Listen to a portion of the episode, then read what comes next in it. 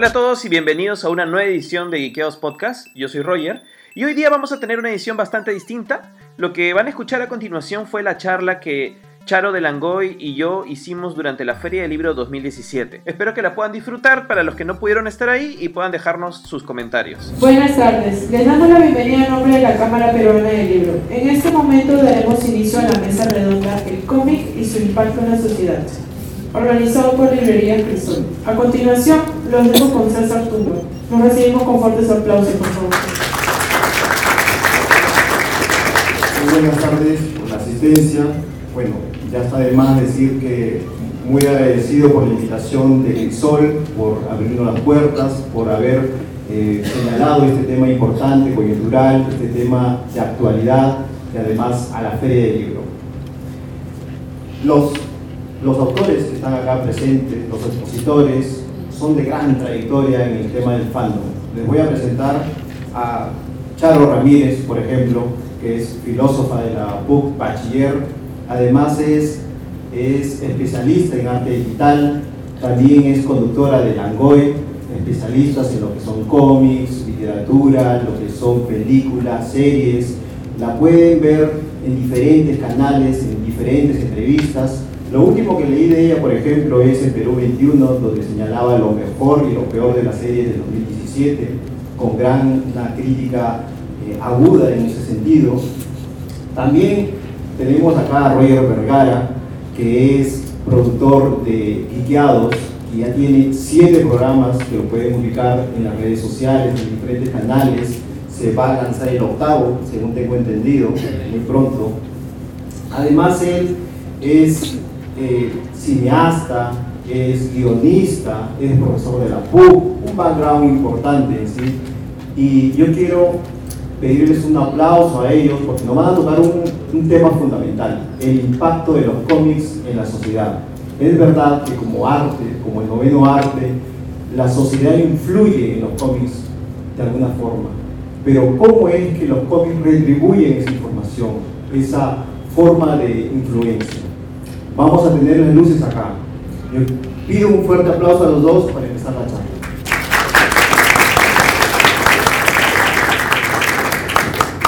Bueno, gracias a todos por estar aquí, gracias por la invitación. Eh, nosotros hemos justamente preparado un material en base a algunos prejuicios de pronto que hemos escuchado a lo largo de nuestra vida sobre los cómics, ¿no? No sé, de pronto ustedes pueden contarme si en algún momento alguien los ha juzgado o alguien ha dicho que haces leyendo eso, o de pronto alguien le han dicho que los cómics son para niños, no sé, alguien de repente levante la mano por ahí. Sí, yo también me he encontrado con eso, ¿no? Eh, no sé si han escuchado alguna otra cosa más. Ah. O por ejemplo que los cómics no son arte. ¿No? que los cómics son superficiales. Lo mejor fue cuando antes, o sea, preparando esta charla, le pregunté a un amigo que no lee cómics y que siempre dice, ah, ¿qué se leyendo esas cosas? Dije, dime, resúmeme más o menos lo que piensas de los cómics. Y me dijo, textualmente que tengo acá, los cómics están llenos de gente ridícula en mayas. Fue básicamente lo, lo que me dijo, ¿no? Y así yo creo que hay varios prejuicios, ¿no? Como que tocan temas intrascendentes o uno de los prejuicios más grandes que hay es que... Es que las chicas no leen cómics. No sé, o sea, las chicas que están acá, las veo medianamente, me parece que son bastante jóvenes, pero yo crecí solo viendo dibujos animados y los cómics llegaron a mí mucho después. Todo esto también empezó con el, el boom de las películas, con las películas de Marvel, por ejemplo. Es algo que, sea, que al menos en mi caso yo he empezado a cultivar ya mayor, que me imagino que debe ser el caso de muchas, varias otras. O sea, y si han nacido finales de los 80 o principios de los 90, realmente conseguir cómics para leer era una tarea un poco complicada. Si no tenías poder adquisitivo y tenías que traerlos de algún lado, eh, las tiendas que habían, sobre todo en provincia, casi no había nadie, que yo pasé mi infancia en, en, en provincia. Pero aquí en Lima tenías que encontrar eh, tiendas muy específicas en donde yo como niño iba y veía todos muy grandes y yo no entendía muy bien qué estaba pasando y todos estaban comprando cómics y no eran tan baratos. De hecho, a partir de que Perú 21 empieza a sacar más cómics, que las librerías empiezan a hacer cada vez, en cada feria libro hay secciones más grandes de cómics, está llegando mucha más gente, ¿no? Pero eh, todos estos prejuicios nacen de algún lado, nacen, eh, son eternos básicamente desde que empezaron pero nosotros queremos responder a través de esta charla un poco que, eh, cómo es que todos estos prejuicios no están bien fundados, básicamente, ¿no? O sea, podríamos hablar horas y horas de todos los cómics que existen en la vida. Habíamos preparado así como que varios acá en, en nuestro, nuestro material. O sea, podríamos hablar de cómics testimoniales, cómics históricos, cómics este, que son crítica. Eh, hay muchos en realidad. Sí, hay bastantes, pero creo que eh, ahora nos vamos a centrar solo en los cómics de superhéroes y es lo que vamos a, a abordar Sí. a partir de, De ahora y sobre todo porque, de hecho, los cómics de superhéroes son los que más crítica reciben y los que son más menospreciados. Son los que la gente de pronto solamente de pronto consideran que, que pueden ser más trascendentes, pues, no sé, Maus de Art Spiegelman o de repente nos vamos más atrás con todos los de Will Eisner, de Contrato con Dios, etc. O podríamos encontrar un montón que obviamente son cómics muy importantes, pero dentro del género superheroico hay cosas bastante interesantes que comentar que no, no deberían pasar desapercibidas, ¿no? Entonces, este, para hablar de eso tenemos que ir como que al, al inicio. Y, en el- y cuando Roger se refiere al inicio, estamos hablando básicamente de, de los mitos. Por ahí hay una cita muy severe de, Muy chiquita. y muy chiquita de, de Joseph Campbell, pero eh, es una, eh, en su libro El héroe de las mil caras, él aborda el tema del monomito. Él dice que hay una estructura narrativa que se repite a lo largo de, de la historia y a lo largo de los distintos mitos que, que- que aparecieron a lo largo del tiempo. Básicamente se puede resumir en tres etapas, que es separación, iniciación y regreso. Y de esto podemos encontrar muchísimos ejemplos, pero mi ejemplo favorito puede ser este Odiseo, por una parte, y por otro, uno que es más cercano a nosotros, que es la historia de, de Jesús, la historia bíblica. Entonces, tenemos dos referencias bastante opuestas. Uno es un canto coral y el otro es, este, es una historia bíblica que tiene bastante apoyo en, en la religión y vemos que repite, repite estas tres etapas. Y frente a esto y a pesar del paso del tiempo, los cómics no han sido inmunes a ellos. Ellos repiten esta misma estructura y, lo- y podemos encontrar la estructura del, del monomito del héroe, tanto en, en historias como las de Batman o como las de Spider-Man o tal vez como la de Superman. por Sí. ejemplo. O sea, y de hecho queríamos comenzar hablando específicamente sobre Superman, porque más allá de repetir la, estructura mitológica, o sea, de hecho cuando, cuando uno estudia guion, por ejemplo, lo primero que te enseñan es la estructura aristotélica de, de la arquitrama, básicamente aristotélica, que repite esas, esos tres momentos. Un momento en el cual tú estás, eh, el héroe, o el que todavía no es héroe más bien, comienza básicamente en un estado, en un status quo, ¿no? Lo que viene a ser una vida cotidiana, se rompe por una llamada aventura de que algo pasa, y este viaje de transformación lo convierte en una persona que no era antes, justo asumiendo eh, lo que se llama la anagnórisis, eh, asumiendo este cambio, esta decisión que va a hacer que renuncie a su antiguo yo. Y esta estructura es constante, como dice Charo en los cómics, pero lo comenzó todo Superman. Porque veamos un poco, los creadores, justamente Jerry Siegel y Joe Schuster, eran hijos de, de, de inmigrantes judíos. Sí, inmigrantes judíos. Y de hecho, los padres de Schuster eh, escapaban del antisemitismo eh, en Europa. Ellos estaban, llegan a Estados Unidos buscando esta tierra de oportunidades y ellos se crían no solamente bajo las costumbres judías, sino también bajo la religión de sus padres. Entonces, en medio de este contexto, ellos crean este personaje que de alguna forma representa todos los deseos que ellos tienen de su propio contexto en el que viven. En un, en un tiempo en el cual la guerra es un, es un factor importante y sobre todo el odio que puede haber hacia el extranjero, la xenofobia y lo que ellos tienen que vivir como inmigrantes en un país que no es el suyo. Entonces nosotros podemos reconocer en Superman que responde a varias cosas de justamente su religión judía. O sea, Superman llega después de haber visto destruido su planeta en una especie de nave cubierto con las ropas que tenía kryptonianas en esa época, no digo de su planeta, ¿no? Y responde mucho a la historia de Moisés, en donde Moisés también como bebé huye de la matanza de los niños y es entregado en el río en una pequeña canasta cubierta de estos ropajes judíos. Lo, lo crían además otras personas que no son sus padres originales y tiene toda esta estructura de, del viaje del héroe en donde después vuelve a asumir su identidad y se convierte en el salvador para su propia gente. Ya mencionamos un poco las similitudes con Jesús, pero básicamente eh, lo más importante de, Superman es que es una buena persona que no nos va a fallar y está toda la idea del mito mesiánico, el hijo de alguien, no por nada la terminología el de Kal-El es básicamente un, un sufijo eh, judío, ¿no? o sea, de, viene de Elohim, que vienen todas las, las terminologías de Ariel, Rafael, Miguel, viene por ahí la, la cosa, ¿no? Y además que ellos cuando plantean al personaje se basan mucho en Sansón o también en Hércules. Eh, esta idea de, de, de, realizar estas grandes hazañas para demostrar que tienes esta valía en función de los demás. Entonces, si vamos a, a Superman, creo que podemos encontrar justamente eso, ¿no? que, que responde a, a, a, esta necesidad que sus autores podían tener y al contexto mismo de cómo veían el mundo y cómo podrían querer eh, tener a alguien realmente que los salve de la situación que estaban viviendo. Algo me dijiste, ¿te acuerdas? Justo conversando de esto. Al respecto de eso. O sea, que, que responde mucho a esa necesidad del contexto.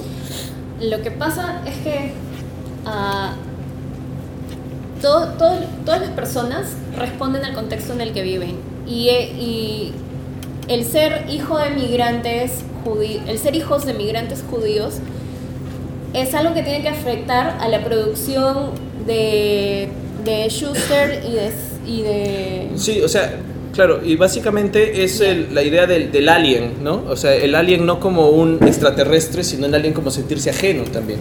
Claro, pero más allá de ello, es este, me parece que, que la presencia de Superman y que abre la llegada de los superhéroes también responde a la necesidad de creer que en el presente hay, hay una presencia divina que los puede salvar o proteger de la amenaza, de la amenaza de lo malo, de lo, de lo negativo. Sí, y de hecho yo había puesto acá una cita de, de Morrison, que es uno de, de, los escritores de Superman, que, dice que Superman es este humano perfecto de la cultura popular que estiló de una idea bastante básica. ¿no? Dice, la idea es súper simple, pero, pero le encanta, porque realmente es un buen tipo, nos ama, no dejará de defendernos, y es una idea hermosa, ¿no? O sea, nunca nos va a decepcionar y solo puede existir realmente en este, en este universo de ficción, porque en la realidad no hay nadie así. O sea, ¿quién es un buen tipo al 100%? ¿Quién no nos va a fallar? ¿Quién, quién de alguna manera siempre va a sacrificar sus aspiraciones personales por los demás? Es un ideal, es un arquetipo y por eso se vuelve tan difícil de escribir en nuestro tiempo tan cínico, ¿no? O sea, eh, yo supongo que por eso también sufre mucho de, de, de, las representaciones y adaptaciones del personaje en el cine, ¿no? Claro, y, es, y otra vez no, nos volvemos a chocar con el contexto, o sea, la presencia de, de, Superman en los 30 responde mucho a eso y ahora, y ahora nos encontramos en las representaciones en el cine en donde nos meten la duda, ¿no? Llega Batman para decir, ¿y qué pasaría si es que esta persona que supuestamente quiere tanto al mundo y está dispuesto a dar su vida por él, ¿qué pasa si por cualquier motivo algún día decide atacarnos? ¿Quién nos protege de él? Sí, de hecho Batman representa lo que nosotros pensaríamos en ese sentido, ¿no? O sea, ya no, no nos creemos tan fácilmente cualquier tipo de, de salvador que venga a ofrecernos paz. Somos desconfiados. Y ese, pero igual Superman sienta, sienta las bases realmente de lo que viene más adelante, ¿no? O sea, a partir de ahí, eh, en esta época, aparecen todos estos superhéroes que básicamente eran dioses sin fallas, ¿no? Eran perfectos, nos venían a ayudar sin ningún tipo de, de, de interés adicional y que realmente no, no es que tuvieran tampoco tantos grados de humanidad todavía. Y es ahí que aparece otra gran época, me estoy saltando bastantes cosas de Clark para ir rápido, pero si vamos a, a 1962, aparece una nueva estructura, una nueva interpretación del mito. Y es ahí donde aparece esta persona que en realidad es mi, superhéroe favorito de toda la vida, que es Spider-Man. ¿No? ¿Han visto la película ya, la última? Sí. Eh, esto es es súper importante su llegada porque llega en un contexto en el cual realmente los cómics más famosos no eran los de superhéroes, o sea, había empezado a venir en bajada y lo que se vendía más o lo que era más popular eran los cómics de crimen y los de monstruos, básicamente. En esa época los superhéroes eran como que, bueno, pues también se venden. Pero llega en un contexto en el cual, eh, más, más allá de poner en duda la verdad sobre cómo Stan Lee creó el personaje o no, eh, realmente viene a representar más bien lo que necesitaba el mito para su época. Ya 30, o sea, casi 20, más de 20 años después de la creación de, de Superman o más, eh, empezamos a necesitar identificarnos más con este ideal de héroe, con esta, con esta, o sea, ya no queremos personas 100% perfectas de alguna forma, ¿no? Entonces aparece justamente Spider-Man siendo un adolescente que crea su propio disfraz, que tiene tantas, pero tantas fallas, tiene tantos errores, y su historia, no sé cuántos han leído el Amazing Fantasy XV, han leído su historia de origen por ahí. Ya, si lo vuelven a leer y los que no lo han leído lo recomiendo porque no es una historia tan tan tan tan suave, es bastante profunda y es hasta hasta, terrorífica por algunas partes, o sea, no, no, está de más compararlo con la metamorfosis, o sea, una cosa es, Kafka, pero de todas formas tiene una, una inspiración, una inspiración eh, en ese conflicto de transformación más interna, hay mucha psicología en el personaje que te das cuenta realmente cómo se convierte todo esto en tragedia. O sea, básicamente es una historia muy, muy trágica de un adolescente que se comporta como adolescente, que tiene fallas de adolescente, pero le han dado esta gran responsabilidad y como niño no sabe hacer, no sabe qué hacer con tanta responsabilidad. Y termina equivocándose más, haciendo que otras personas sufran y que se le muere el tío. Yo sé que mil veces han visto la historia de que ay, se muere tío Ben y hay memes y, y Toby Maguire se pone a llorar y todo lo demás, pero es súper fuerte es súper fuerte porque ahí, o sea, yo había seleccionado este, justamente esta parte de acá del cómic, que es el final de la Amazing Fantasy XV, donde por primera vez aparece esta famosa frase que todos conocen, que es un gran poder conlleva una gran responsabilidad, pero originalmente la frase es un gran poder también debe, con un gran poder también debe haber una gran responsabilidad. Y es una frase que a veces tomamos a la ligera, pero hay mucho, mucha profundidad, hay mucha ética detrás. Y es bastante, es por eso es que ha tenido tanta pegada a través de los años y se ha transformado de mil formas. Si uno se pone a analizar un poquito lo que implica la, la frase, yo había puesto aquí un poco a John Stuart Mill, que es justamente un filósofo inglés, que tiene una, una variación de la frase eh, más o menos en 1800, que dice, una persona puede causar el mal a otros, no solo, no solo actuando, sino dejando de actuar, y en ambos casos es culpable por el daño causado. Si uno empieza a buscar orígenes de esta frase, va a encontrar un montón de autores que hablan de lo mismo. Hasta en la Biblia dice, eh, si puedes hacer el bien y no lo haces, te cuenta como pecado. O sea, hay un montón de veces en que, en que este imperativo ético aparece pero está puesto en una historia en la cual un adolescente aprende a ser responsable con errores y es una cosa tan progresiva que le da una capa de profundidad, profundidad externa al mismo mito del héroe que ya conocíamos y ya habíamos visto en héroes como Superman u otros. Y es por eso que funcionó tanto, por eso pegó tanto en que no le tenían fe y da lugar a una nueva héroe en donde los héroes son más complejos y tienen más fallas, ¿no? si hay algo? No, yo creo que... Sí. Sí, Tal vez, o sea, si estamos hablando de, héroes que es que con el paso del tiempo se van complejizando, yo creo que llegamos a, a 1963, que es al año siguiente de la creación de, de Spider-Man, y nos encontramos a un colectivo de héroes creados por Stan Lee y Jack Kirby, a los X-Men. Más allá de todas las controversias que hubo con Doom Patrol, este, la, la aparición de estos superhéroes responde también otra vez al contexto histórico en el cual se encontraba Estados Unidos en esa época. Estaban en pleno auge del movimiento de los derechos civiles y en, busca en búsqueda de eliminar la segregación entre los blancos y los afroamericanos. Entonces, para introducir este tema de diversidad sin ser y buscando ser políticamente correctos, este, introducen a, esta, a este grupo de superhéroes que tienen habilidades diferentes, que son mutantes y que ellos son, a diferencia de Superman o de Spider-Man, que son apreciados, respetados y hasta queridos por, por, por, su, por su entorno, bueno, no tanto, por su entorno, aparece este grupo de, de alienados, ¿no? de, de, de personas con habilidades diferentes a las de los seres humanos y son los X-Men. Por acá tengo, la idea era proyectar la, la, cita de Jane Mansbridge, que es, este, si no me equivoco, es una socióloga, y ella habla de la transformación del yo en nosotros. Dice. La transformación de yo en nosotros resulta de la deliberación política. Puede constituirse fácilmente de una forma sutil de control. Incluso el lenguaje que usa la gente cuando razona con otros propicia por lo general una manera de ver las cosas y desestimula a otras.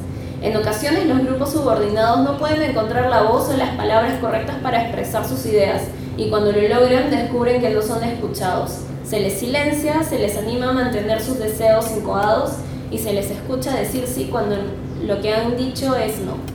O sea, teniendo esto como referencia, encontramos a un, a un encontramos como, como para la época se busca introducir de manera bastante sutil la idea de comenzar a respetar las diferencias. Ya no son superhéroes que iguales a nosotros, sino son diferentes y que tienen tal vez la misma misión que puede plantearse Superman o Spider-Man, que es buscar el bienestar de los demás, a pesar de que ellos son rechazados por la sociedad y el contexto en el cual ellos viven. Sí, o sea, creo que la frase principal de los X-Men va más o menos así, no me maten si me equivoco, pero eh, defendiendo o protegiendo al mundo, o claro, que los odia, ¿no? Es algo así más o menos. Así, protegiendo un mundo que los odia y los, los persigue.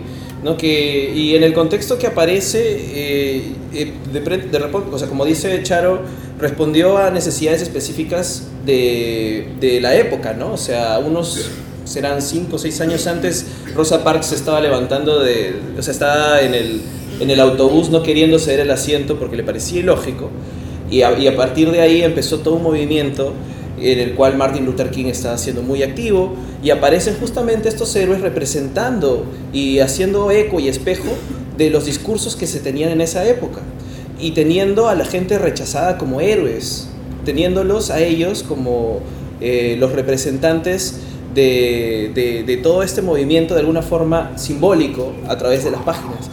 Y poco a poco estos héroes se han representado siempre las minorías a lo largo del tiempo. y es una lucha que siempre va a existir. Claro, y sobre las minorías hay una que una de mis filósofas favoritas es Nancy Fraser y ella habla mucho de la, de la necesidad de la representación y la redistribución de las riquezas, pero dejemos de lado las riquezas y hablemos de la, de la necesidad de la representación. Decimos que podemos hablar de justicia social una vez que representamos o le damos, visibilizamos a las minorías cualitativamente existentes en una sociedad. Y, es, y, y a lo largo de la trayectoria de los números de, de X-Men podemos ver que no solo hay héroes de origen, este, bueno, en el caso de Tormenta no es, no es este, afroamericana, pero es este, ah, claro. africana. Uh -huh. Pero vemos este, que hay este, homosexuales, o sea, X-Men se tomó el trabajo de hablar de las minorías y encontrar en ellos la diferencia que, que hace, que eliminar la barrera de la diferencia. Aquello que es diferente no tiene por qué ser amenazante, simplemente enriquece y eso es a lo que se apela, lo que busca, lo que se busca con X-Men. Sí. Bueno, avanzando unos cuantos años más adelante, casi 10, llegamos a una época, otra vez voy a hablar un poquito de Spider-Man, perdónenme este, acá hay una cosa bien interesante. Había visto una cita de Humberto Eco que dice, el verdadero héroe es siempre héroe por error. Su sueño es solo un cobarde honesto como todos los demás. Y creo que eh, me parece perfecto en este caso porque en el caso de Spider-Man siempre ha sido no, es que o sea, un poder es una gran, conlleva una gran responsabilidad, lo que sea, no lo asumió y se convirtió en, desde ya, o sea, hasta ahorita tiene problemas con lidiar, para lidiar con su vida personal, o sea, todavía no, no puede ser responsable en todo. Y ese es el problema que tiene él. Trata de, no sé, apagar un incendio, salvar a alguien que le, robaron la billetera y a la vez tratar de lidiar con su empresa y todo lo demás. O sea, no, tiene diferencia, no, tiene categoría de cuál es el bien mayor o bien menor. Quiere hacerlo todo. Y en una de las historias más importantes de, de, esta época, en los años 70, en realidad empezó desde los 50, pero existía esto que se llamaba el The Comic Codes Authority, que era esta, este organismo de censura que existía en respuesta a bastantes críticas que habían de asociaciones de padres de familia y sobre todo un pata que había escrito, no, no es un pata, es un psicólogo, que había escrito un libro que se llama La seducción del inocente, no sé si han escuchado La seducción del inocente. Sí. que básicamente eh, lo que exponía es que los cómics lo que causaba era que los niños se volvieran delincuentes, ¿no? Entonces, eh, en base a esto se creó este, este sello y esta autoridad que lo que hacía era leer los cómics previamente para ver si el contenido podía ser publicado y sin ese sello mm, supuestamente no se podía publicar. Esa es la época en la cual Batman eh, tiene pues como que los trajes de mil colores, en donde todos les hacen carros y juguetes y la calidad de los cómics baja un montón. O sea, el contenido se vuelve bastante restrictivo. Pero cada vez que hay censura uno puede hacer dos cosas. O cede o de pronto porque tiene censura te vuelves creativo en poder contar buenas cosas con las limitaciones que tienes. Y una de las cosas que pasó es este cómic, eh, Spider-Man número 96 en 1971, que fue bastante bastante polémico, porque lo que hacía era contar una historia en donde Spider-Man se enfrentaba o se encontraba con chicos que habían consumido drogas y se mostraba las drogas como una cosa bien fea, bien dura, bien cruda. Y él se enfrenta a todo este, a este mundo y no pasó la censura, porque parte de la regulación era que no se podía mostrar el consumo de drogas en los cómics. Intentaron que pase, este, a pesar de que lo hicieron con la ayuda de este organismo que buscaba la salud de, los jóvenes, era, era, se habían aliado con esta, esta organización del gobierno para hacer este cómic. Pero no pasó la censura y entonces eh, finalmente el editor dijo lo publicamos sin eso y fue un éxito. ¿no? Se pudo conversar de estos temas y de hecho, esto impulsó que, que hubiera eh, algunas modificaciones a lo que viene a ser eh, justamente el Comic Code Authority para poder hablar de más temas. O sea, dio el paso a que pudieran publicarse cosas más interesantes, porque lo publicaron sin su permiso básicamente, pero se dieron cuenta que podía tener un impacto positivo en la sociedad, impacto positivo en la juventud. Y de hecho los lectores de Spider-Man estaban hablando del consumo de drogas y empezó a, a tener la repercusión positiva que podía tener a pesar de que no había pasado el sello de censura. ¿no? Entonces fue muy importante porque en esa época, por ejemplo, también aparece Green Lantern, Green Arrow, no sé si han escuchado, que también toca los mismos temas. En DC también tiene una contraparte. ¿no? Y a partir de ahí es que pueden aparecer otros, otros cómics de los que Charo va a hablar. Sí, ya nos saltamos un poquito más en el tiempo y nos saltamos a 1986. En el 86 aparece tal vez el cómic que cambió la historia de los cómics y es Watchmen. Nos encontramos otra vez frente a un contexto histórico bastante complicado. Es el final de la Guerra Fría, ya está acabando, está por caer el muro. Los ideales se comienza, comienzan a decaer y hay una de mis, mis frases favoritas del, del cine, de, perdón, del, del cómic, y es cuando cuando hablan de qué le pasó al, sueño americano, ¿no? Y le dicen, se volvió realidad y lo estás viendo. Y es, es una, me parece que, que va por el lado de ser una crítica bastante importante y necesaria al contexto en el que se encuentran, a cómo ven, es una metacrítica también a los superhéroes. O sea, ya no, ya no podemos hablar de buenos versus malos, este, ellos versus nosotros, sino es todos están llenos de de errores, son, son seres que están llenos de conflictos internos, que no saben si, si aún vale la pena luchar por sus ideales, ¿no? Estamos hablando de un mundo en donde Nixon creo que ya llevaba, creo que tres, este... Sí, además en el cómic supuestamente Nixon es reelegido. Claro, como tres veces. Sí. sí, había sido reelegido como tres veces, creo que hasta cuatro. sí, sí, si no conoce mucho Watchmen es un universo alterno de Estados Unidos. Pero igual, a pesar de ser alterno, no está muy lejos de la, de la realidad. Esa, esa es, es como si en algún momento del tiempo se hubiera bifurcado la línea temporal y qué hubiera pasado si esto hubiera sucedido. Y nos encontramos que no solo, no solo es una crítica a, a las decisiones que se han tomado a nivel político y cómo ha ido, no sé si evolucionando, pero sí avanzando, retrocediendo el contexto social de Estados Unidos y sobre todo de la época, pero también esta escena se da sobre el muro que, que preguntan, ¿no? Who watch the watchmen? ¿Quién vigila a los vigilantes, sabe? ¿Quién los regula?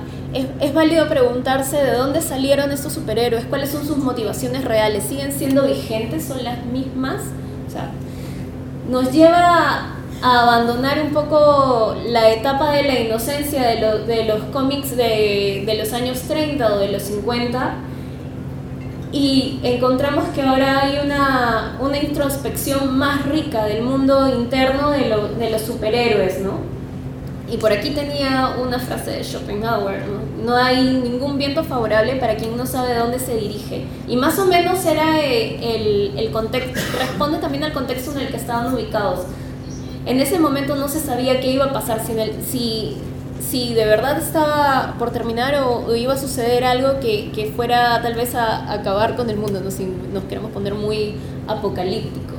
Claro, es que el contexto era apocalíptico, ¿no? O sea, las noticias y todo. Ahorita llega la guerra fría, se acaba todo. era, bueno, representaba también el fin de toda una época. Y, con es, y el fin de la inocencia en los cómics. Y, y creo que esto cambió la historia de, los cómics para bien. Nos encontramos que ahora los cómics no solo... Ya no podemos decir que son para niños, ya no podemos decir que, que son historias nimias, que no responden a... que, que responden a, a peleitas, ¿no? A piu, piu, piu, piu. Claro. No, ahora es este... Gente ridícula en mayas. Gente- ya no somos gente ridícula en mayas, ya ahora, ahora nosotros nos ponemos en el lugar de ellos y podemos cuestionar qué es lo que los motiva y qué es lo que no, no los motiva, ¿no? También es, responde mucho a cómo nos posicionamos nosotros frente a, a ese contexto histórico, ¿no? Ya em- se pierde el sueño americano para los gringos, ¿qué, qué se puede esperar después de esto, ¿no? Sí, y da lugar a una serie de acercamientos críticos a su propio contexto, su propia, su, su propia sociedad, que como hemos visto, si, si estamos todavía con la, con la línea de- del mito, ya lo desmitifica y representa un poco más la sociedad cínica en que vivimos, ¿no? en donde cuestionamos todo, en donde no nos vamos a, a comprar ningún cuento ideal, ¿no? Sí, Sí, este, sí, sí, sí, todavía tenemos tiempo. Eh, sí yo creo que sí, dale, dale, métele con... Ya, este, y no es coincidencia que tal vez, a mi parecer, las historias más chéveres de Batman aparecen también en, es- en estos tiempos. En el 86 aparece The Dark, The Dark Knight Returns, pero yo me voy a quedar ahorita, también por cuestiones de tiempo, con The Killing Joke, que es una historia que sale en el 88 y también este, nos posiciona otra vez en la historia de Batman, este, enfrentándose nuevamente al dilema de asesino o no asesino al Joker. ¿no? Este le ha disparado a Bárbara Gordon, la ha dejado en cama, no, no va a poder volver a caminar. Este, y ha llevado al borde de, de la locura a, a Commissioner Gordon. Y, ah, y me parece que aborda un, una cuestión que me parece que ética bastante importante y es este dar ese paso o no. Batman a lo largo de la historia se supone que ha, que ha tenido una regla que él nunca ha querido violentar y es que él no mata gente, bueno, no mata... No mata. No mata. Básicamente no mata. Ni, ni quiere usar una pistola, aunque ha habido Es autores. cuestionable. Ha habido autores que. Sí, que han explorado esas alternativas. Pero Sí. quedémonos con la premisa de que Batman no mata. Y entonces vemos que acá un cómic que ya responde a otra vez el cuestionamiento interno, este, estamos en ya cambio de paradigma social, se comienza a preguntar, ¿y qué pasaría si es que doy ese paso? ¿Lo doy o no lo doy? Y creo que las últimas páginas, las últimas seis, siete páginas, creo que se dedica a, a, creo que, coquetear con la idea de, de- de asesinar al Joker, ¿no? Y es el hecho de que él tiene miedo de cruzar esa línea. O sea, no quisiera hacerlo, pero ¿qué, qué, qué- o sea, es como lo están empujando al límite a ver qué, qué hace, ¿no? Claro, pero si es que él cruza ese límite, entonces él ya no es, ni siquiera, no tiene ápice de bondad en él o de, de- ya no puede, ya no sería representante de la lucha de la justicia porque ah, si hay algo que, que lo motiva a él a ser quien es, a ser Batman, es que él vivió un momento traumático en su infancia y él lo que busca en un primer, bueno, en un primer momento es vengarse, pero luego es evitar que otros pasen por lo mismo. Entonces, si él llega a cometer es a, a dar este paso, él ya no sería Él. él. Eso ya no sería él. Sí. Em.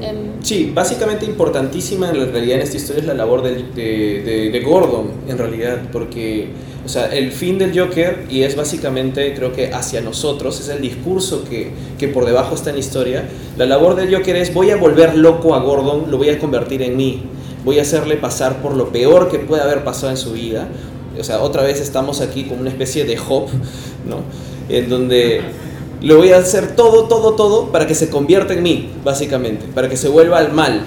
Y es importante que cuando Gordon sale, Batman lo rescata. eh, Gordon te da la duda de si está loco o no, y lo primero que Gordon dice es no lo mates.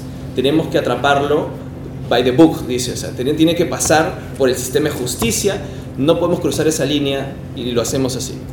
Entonces, te das cuenta cómo, a pesar de la sociedad tan cínica que dio lugar a este, a este cómic, las reflexiones que hay detrás de todo esto, las respuestas que hay a nuestra época, el cuestionamiento, pero todavía hay una... Por eso me gusta que has puesto a Kant, ¿no? Pusiste ahí el- Ah. un- Sí, es que Un imperativo el- el- categórico. el- lo chévere hubiera sido. que se vea. Sí. Pero es por eso, ¿no? O sea, no importa en qué época nos mantengamos, el mito se va adaptando a las épocas distintas, pero el héroe siempre es un héroe. Y al final de cuentas, Batman deja de ser Batman, o Gordon dejaría de ser Gordon, si termina rompiendo esa regla, ¿no? Y es ahí donde está todo el discurso. Sí. ¿Vamos? Sí, Vamos, seguimos. Todavía hay tiempo. Este, creo que vamos rápido con esto para darle más tiempo a, a preguntas. Ya. Sí. ¿No? Entonces, em, sí, bueno. Eh, creo que ya en nuestra época hemos visto que más, o sea, los cómics se han vuelto más populares en realidad por su salto al cine, ¿no? O sea, lo que tenemos ahora es que a partir en realidad de, de las películas de Batman de Christopher Nolan, que estaba poniendo por aquí, es que eh, hay más, ya acer- más acercamiento al personaje y de alguna forma también hay una profundidad psicológica más grande mostrada al público, ¿no? Creo que antes de, de las películas de Nolan lo que uno tenía en mente o era Burton. Eh, sí, las películas de Burton o peor, las de Schumacher. Ah, Schumacher. ¿no? Entonces, nosotros estamos ahorita en un momento en el cual tampoco aceptamos personajes que sean muy simples. O sea, nosotros vemos House of Cards, o sea, vemos eh, a Frank Underwood, o sea, vemos personajes que, que tienen una complejidad psicológica más grande, ¿no? Entonces, el, el cómic y los personajes están ante el reto de responder también a las exigencias de lo que busca el público, ¿no? No, no podemos tener eh, el héroe que simplemente, ah, salva el día, este, salva a la chica y se va y ya está feliz, ¿no? O sea, hay toda una, una respuesta a esto que dio lugar a esta serie de películas y que también se ha tratado de reproducir equivocadamente, ¿no? Claro, pero justo esta película, si bien es cierto, no es el cómic, pero sí está muy inspirado en, En The Dark complejidad. Knight y en la complejidad de estos. Yo no puedo decir, por ejemplo, que es un tipo en mayas corriendo Claro. por Gotham, ¿no? O sea, ya, ya hay un cambio y que este se, tra- se traduce o se, se llega a percibir por medio del cine, que era algo que, que luego, que no se había visto antes, ¿no? Sí. Todavía en el cine seguimos con representaciones bastante, creo que caricaturescas, por más que nos emocionó la llegada de Spider-Man, una visión muy caricaturesca y no muy digna de Yo, yo este, difiero, Sí. creo que es la menos caricaturesca. Toby, no. Toby es más caricatura. Ah, Súper. Sí, ah, claro, sí. Ah, ¿a eso te refieres? Ah, sí, claro, o sea, porque... Ah, ya, te entendí mal, te entendí mal. O sea, es eso, mira, Toby, o sea, el Toby, eh, Spider-Man de Toby no podría reproducirse ahora también porque uno está buscando personajes más complejos. O sea, el de Claro. Toby era bastante sencillo en ese sentido. Claro, y, Y esto es una respuesta interesante. Nolan. Exacto.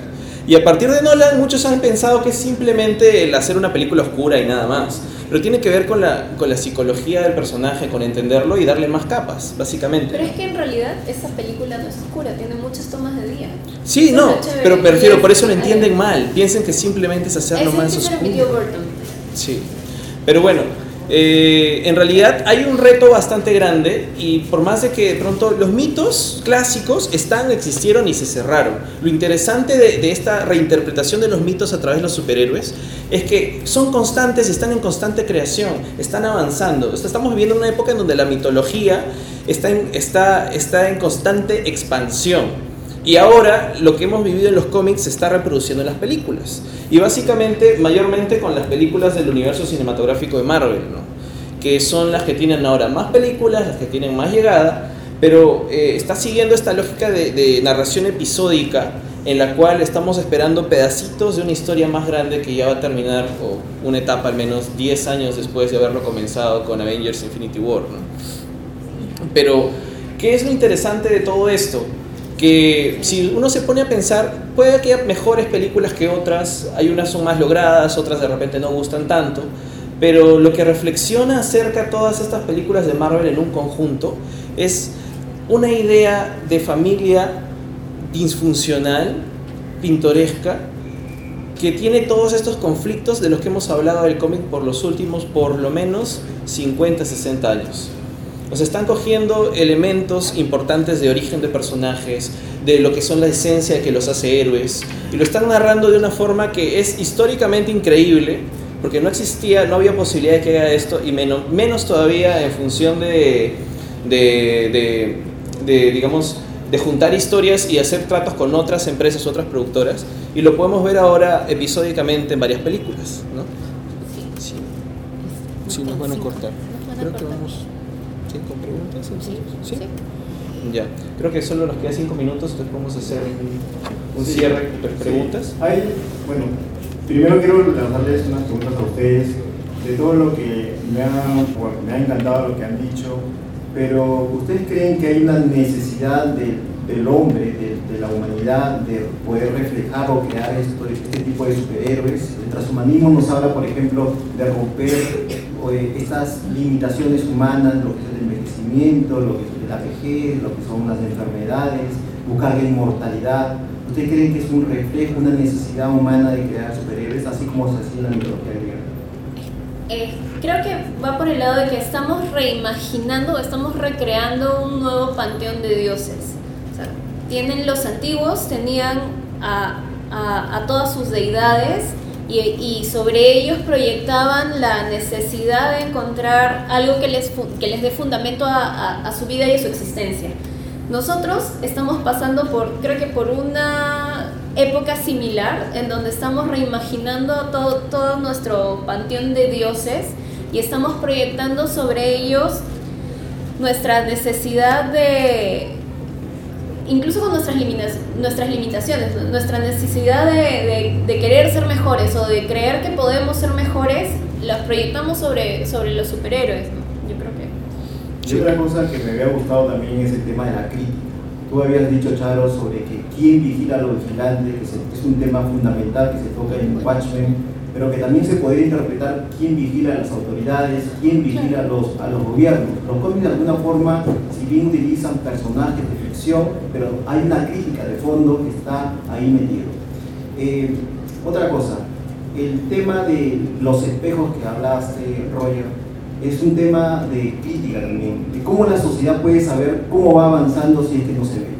El arte como expresión humana también está en los cómics, porque es arte, y de alguna forma refleja cómo va la sociedad, ¿no es cierto?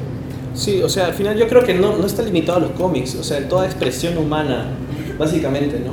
O sea, todo, creo que todos tenemos cierta necesidad de, trascen- de trascendencia. Lo hacemos a través de nuestras ideas, lo hacemos a través de lo que producimos, de lo que creamos. Y si además tú puedes usar lo que dices para generar algún tipo de reflexión, entonces básicamente lo estás logrando, ¿no? Si logras que alguien tenga una duda, que tenga un cuestionamiento, que empiece a generar algún tipo de opinión o análisis, entonces es cuando realmente estás haciendo algo por la sociedad, ¿no? Nosotros quisimos hablar de los cómics de superhéroes porque realmente son los, los, los más menospreciados. Es fácil hablar de, de otros cómics que de pronto son, obviamente, están puestos ahí para hacer una crítica directa. Pero a través de los cómics de superhéroes también hay un montón de cosas. Y de hecho, no necesariamente eh, no, no tienes por qué no ser mainstream. O sea, Civil War, básicamente, por ejemplo, de los cómics, fue una respuesta a todo el tema que hubo el 11 de septiembre y el odio que suscitó luego a la comunidad eh, de Medio Oriente, ¿no? Por ejemplo, tienes ahí eh, intenciones discursivas en cada uno de los productos culturales que la gente hace. Es, o sea, es, es inocente pensar que no hay un discurso detrás de cada cosa. Siempre lo hay. ¿Alguna pregunta del público? Eh, ¿Qué piensan sobre cuando pasas un cómic a hacer una película? O sea, cuando quieres pasar a un universo escrito, cuando quieres pasar a un universo escrito a la pantalla tienes un límite de dos horas máximo, una hora y media, y tienes que resumir un montón de la historia en eso. Yo, yo he leído también, he visto películas y se pierde bastante de lo que está escrito en realidad. Hay bastante de la idea principal que simplemente ya no puede decirse porque no es suficiente. ¿Qué piensan que, que podría ser o qué opinan al respecto nada más? Eh, Es lo mismo que puede pasar también con los libros. ¿no? Claro. Es que eh, depende de la película, depende mucho del director. O sea, la adaptación, por ejemplo, de Watchmen fue bastante controversial. O sea, creo que la gente está dividida entre o te gustó un montón o lo odiaste. Particularmente a mí no me gustó mucho. Creo que es, es una historia bastante compleja de adaptar. Y creo que este es el reto al que se enfrentan todos los, todos los directores. Creo que ha habido una interesante adaptación de la historia de origen en Wonder Woman, pero igual creo que, que se limita por el, por el tiempo que tienes de proyección de la película, este, por temas de guion, por, por temas de continuidad. Es, es bastante, es- creo que es un tema bastante difícil de abordar o de, de trasladar la, la intención y la fuerza de, que puede tener un cómic y trasladarla a la pantalla grande sin que esta pierda esencia. Eh, Esa es la palabra clave en realidad. Hay, hay dos cosas para mí. O sea, el material de origen, si tienes un material de origen interesante, rico, entonces tienes cosas que adaptar. Yo creo que más bien es más problemático cuando no tienes tanto material y bueno, pues, o sea, coges lo que hay, ¿no? Pero si tienes material, y sobre todo en los cómics que tienes años, por lo menos 30, 50, 60, 70 años para adaptar, entonces tienes material para hacer. Ahora, ¿cómo tomas la decisión de qué adaptar es el tema? Ahí lo que has dicho, la esencia. O sea, creo que los personajes están muy ligados, como hemos visto, al origen en que fueron creados. Y tienen cuestiones que son eh, muy propias de ese contexto. Entonces tienes que llevarlo al contexto en el que quieres adaptarlo. Con Watchmen de pronto no había ese problema porque lo adaptas en un universo alterno. Pero si quieres, por ejemplo, actualizar Spider-Man, entonces hay muchas cosas que tienen que cambiar, pero tienes que respetar la esencia del personaje. Tú puedes agarrar, es como escribir, digamos, una nueva historia. Eso es lo, lo chévere. Un nuevo cómic de Spider-Man tienes el mismo personaje y otras cosas interesantes que ponerle. Entonces vendría a ser eso. Tienes la esencia del personaje, tratas de traerlo a nuestra realidad, a nuestro contexto, al contexto de la película y tratar de, dentro de todo lo que le pongas, respetar esa esencia. Cuando no lo hacen es cuando de pronto es ahí, cuando te pasa es- eh, Superman. como Superman. Pero como hemos visto, es un personaje súper difícil de escribir. O sea, ¿cómo haces una historia con un personaje que no tiene fallas cuando lo importante en una historia es que el personaje falle? El problema está en cuando productoras cogen solamente el título para vender. Claro. Sí. Reinventan el personaje como ellos quieren. ¿Alguna otra pregunta antes de invitarles? A ver. Discul- Disculpe, teniendo, teniendo en cuenta el impacto actual que del cómics aquí en el Perú, ¿qué se espera de acá en un futuro? eh, ¿Ese impacto este, se crecerá o no crecerá? ¿Y de qué manera el cómic? Uy. Es que es, es un poco complicado. Ahí nos dicen que, que se, que se acabó, pero para, para terminar, eh, hubo una pequeña burbuja también, ¿no? o sea, yo creo que lo que tendríamos que hacer es realmente más de este tipo de cosas. O sea, tenemos que impulsar más la publicación propia, tenemos que impl- impulsar más que se hable, que se discuta, que se analice. Porque si bien de repente muchas empresas pensaron que porque se estaba volviendo popular trajeron, importaron y algunas fracasaron en el intento y no volvieron a publicar más, es básicamente porque pensaron que por ser moda o por ser mainstream iba a vender y nada más. Pero creo que como toda manifestación artística, tiene que haber todo un circuito, o sea, tiene que haber discusión, tiene que haber promoción, distribución, y es algo grande. Para crearlo solo depende de nosotros, lectores también, ¿no? Y también los que lo impulsan, o sea, es, todos nosotros deberíamos impulsar en ese caso la industria. Bueno, quiero agradecer nuevamente al público asistente, a Crisol, a la Feria del Libro, a ellos. Estos temas son importantes, son de, larga discusión, lo pueden encontrar iniciados en las redes sociales, en, a, eh, en la hoy también a Charo, para que les hagan más preguntas sobre todos estos temas. Diferentes canales lo van a encontrar ahí. Pueden visitar ahora Crisol en el stand 18 porque han traído tomos de Marvel, tomos de DC a muy buen precio. Y, otra vez, muchas gracias y gracias a los invitados ahora. Muchas gracias.